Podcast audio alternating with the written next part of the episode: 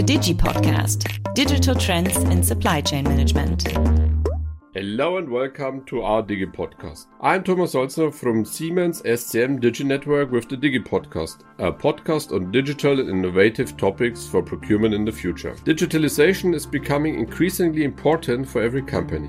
At Siemens in particular, digitalization is a fundamental element for success. But how is digitalization practiced at Siemens Supply Chain Management? What do we focus on? The aspect of digital transformation and innovation is particularly close to our hearts. In our podcast, we highlight different aspects and share best practices with various digital experts and listen to their stories.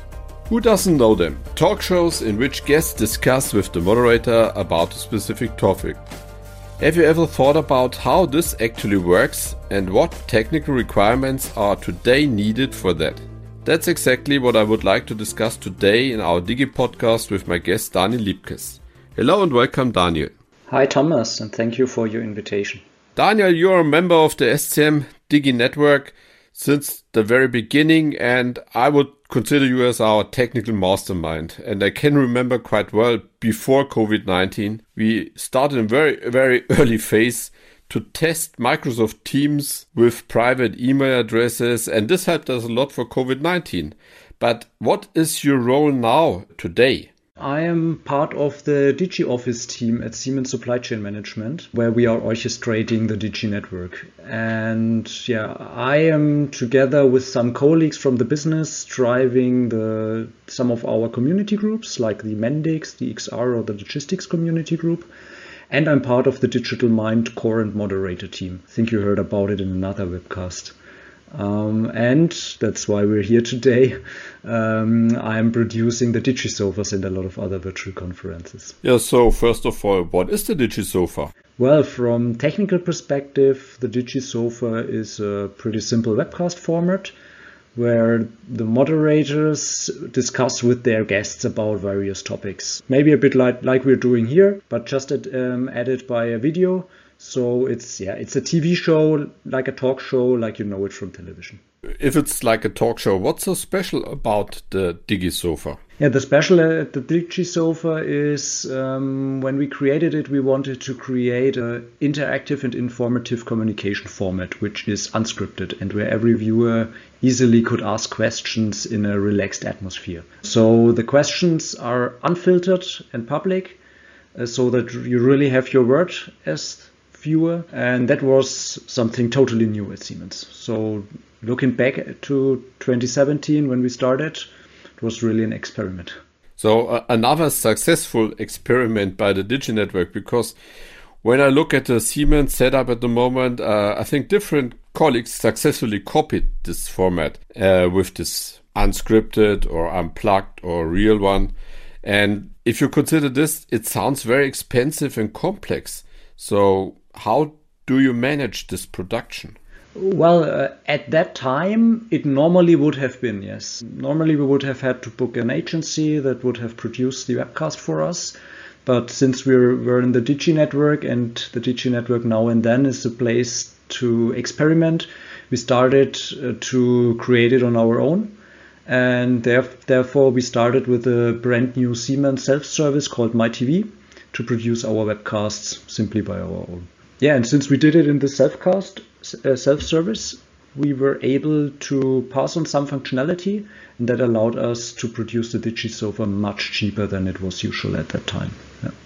And yeah, then additionally, together with the Siemens Idea Company, where I was one of the founding members, we created the virtual event platform that allowed us to combine existing services like this MyTV infrastructure platform and the internal social media platforms really to combine them with each other to provide a video and chat functionality for our viewers. I remember quite well. I think it was in 2017 when when we said, okay, we would like have also to to a platform to communicate and to integrate people. And uh, I think what you did was great with this uh, interaction with social media platform.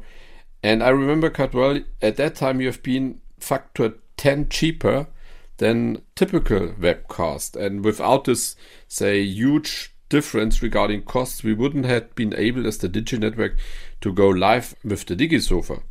So factor 10 cheaper, is quality of a DigiSofa also the factor 10 less uh, good than conventional webcast? of course not. Um, I would say we have an 80% solution. I think that that fits. What means 80%? So we have a VGA resolution and we have mono uh, pseudo hi-fi uh, sound system like a tin box or uh, what is 80%? What are you delivering? from technical perspective, we are creating in full HD and also stereo. Um, I think what we, for example, do not have are some highly professional camera wagons where we can fly with a camera through a through a studio. Um, that are the differences. So, and that's also the reason why we said we, I think some of these functionality we do not need for these kind of internal webcasts and therefore it's not necessary to produce it with, with an external agency for example. It was an interesting example with the flying camera. This means how many people did you use in the past for a physical digisofa? And how many people do you need for a virtual digisofa because you successfully migrated in the meantime. Yeah. Um, before COVID, when we were in our studio, we usually were two people who produced such a webcast one at the direction for the picture and one for yeah, somehow moving and controlling the camera or the cameras.